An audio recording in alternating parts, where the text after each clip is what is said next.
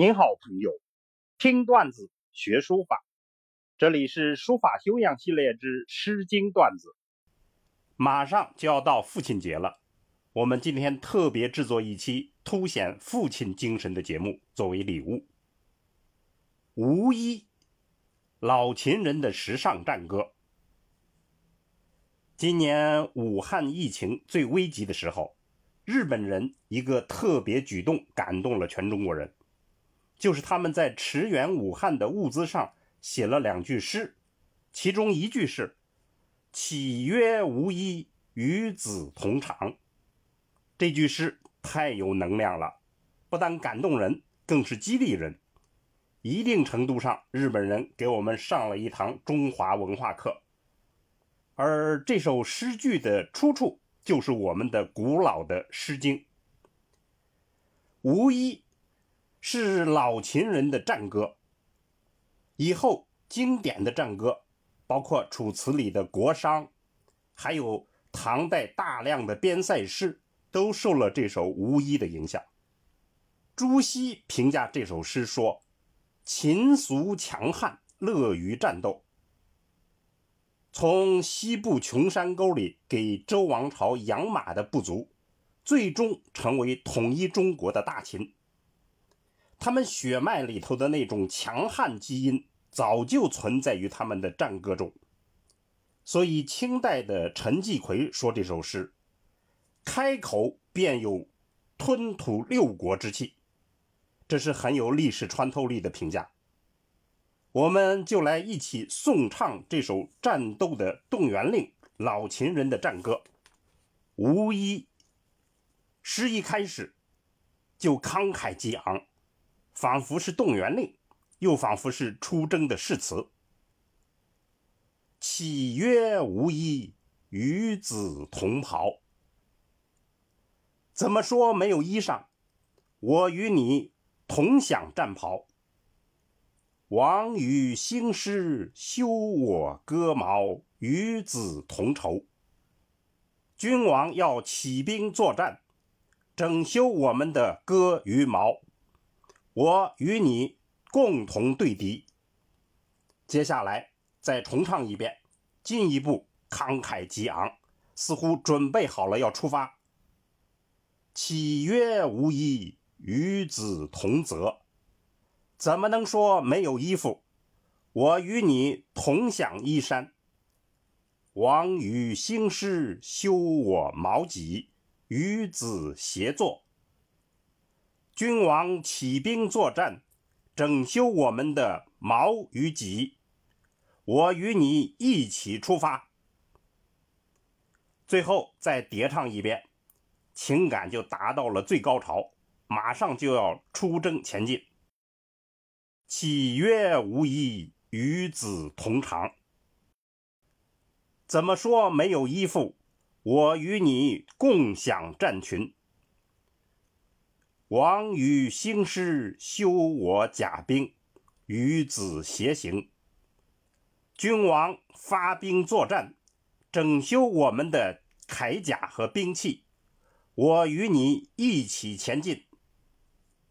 这首诗词句简单，节奏铿锵，情绪饱满，表达了无私的胸怀和英雄的气概。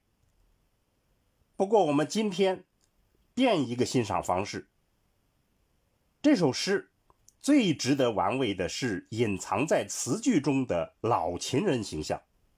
老秦人是一种自序的称呼，就像我们现在有人自序老北京一样。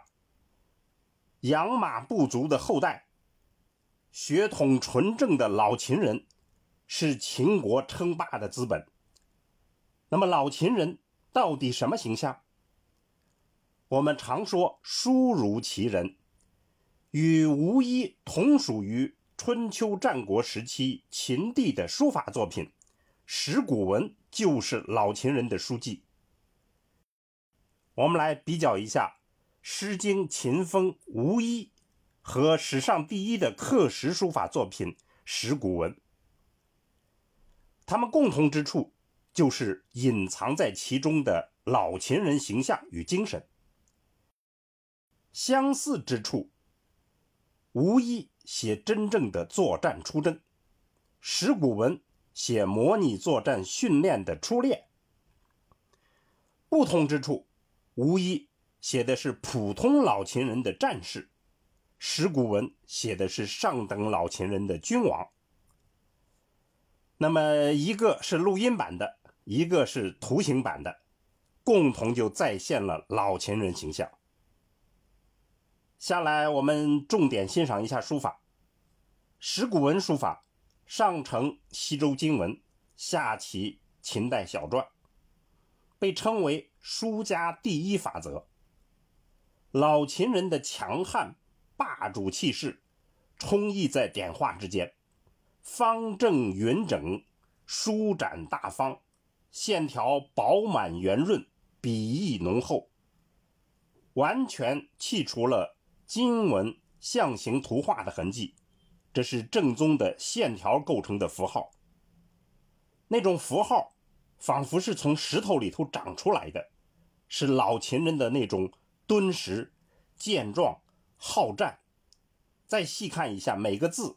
节字是上紧下松，就仿佛穿着铠甲的老秦人伸着两条铁柱一般的腿，呼喊着出征的口号。整篇的章法就像秦军的方阵，不可撼动。整体一看，就是活脱脱的真实的秦兵马俑的方阵。我们看圆榻，这种气息咄咄逼人。当然，再看一下临本做参考，吴昌硕的临本就有了一些文气、秀雅之气，正宗的老秦人的气息就比较淡了，没有原作那样浓厚。这更让我们体会到原作的魅力。最后，我们再诵读一下石鼓文里十首诗其中的一首《五车》：五车既公。五马既同，五车既好，五马既宝。这是石鼓文。我们再来诵读一下《诗经·无衣》里面的诗句：“岂曰无衣，与子同袍。王与兴师，修我戈矛，与子同仇。”父亲是伟大的，老秦人就体现了传统父亲精神的某种特质。我们仅以此向天下的老父亲们诚挚问候。听段子学书法，我们下次再见。